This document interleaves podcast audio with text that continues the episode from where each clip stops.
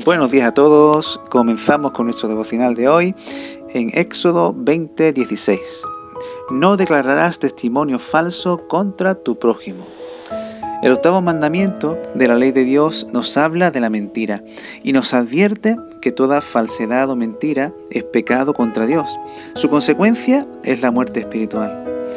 La falsedad, la, hipocresía, el doble rasero, la doblez, la doblez de corazón, la deshonestidad, el engaño, el autoengaño, las mentiras piadosas, las promesas rotas, la exageración, el plagio, la suplantación, los rumores, la omisión, ocultar la verdad, todas ellas son formas o tipos de mentiras que incumplen la ley de Dios y que nos separan de Dios y también de las personas.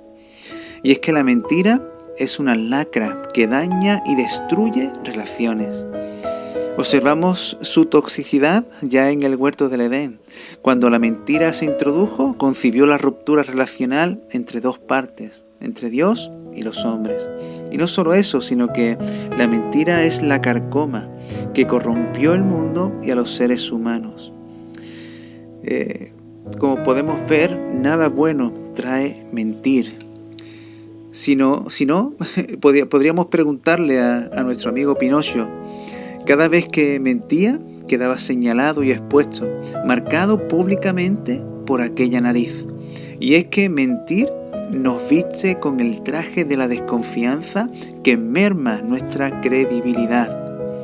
Si somos hijos de luz, no podemos permitir las tinieblas en nuestras vidas. De lo contrario, como nos enseñó Jesús, ¿cuántas no serán las mismas tinieblas?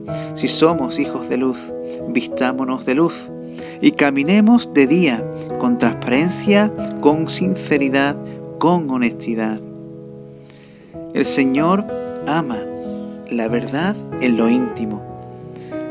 Nuestra comunión y relación con Dios depende de nuestra sinceridad en lo más profundo de nuestro ser.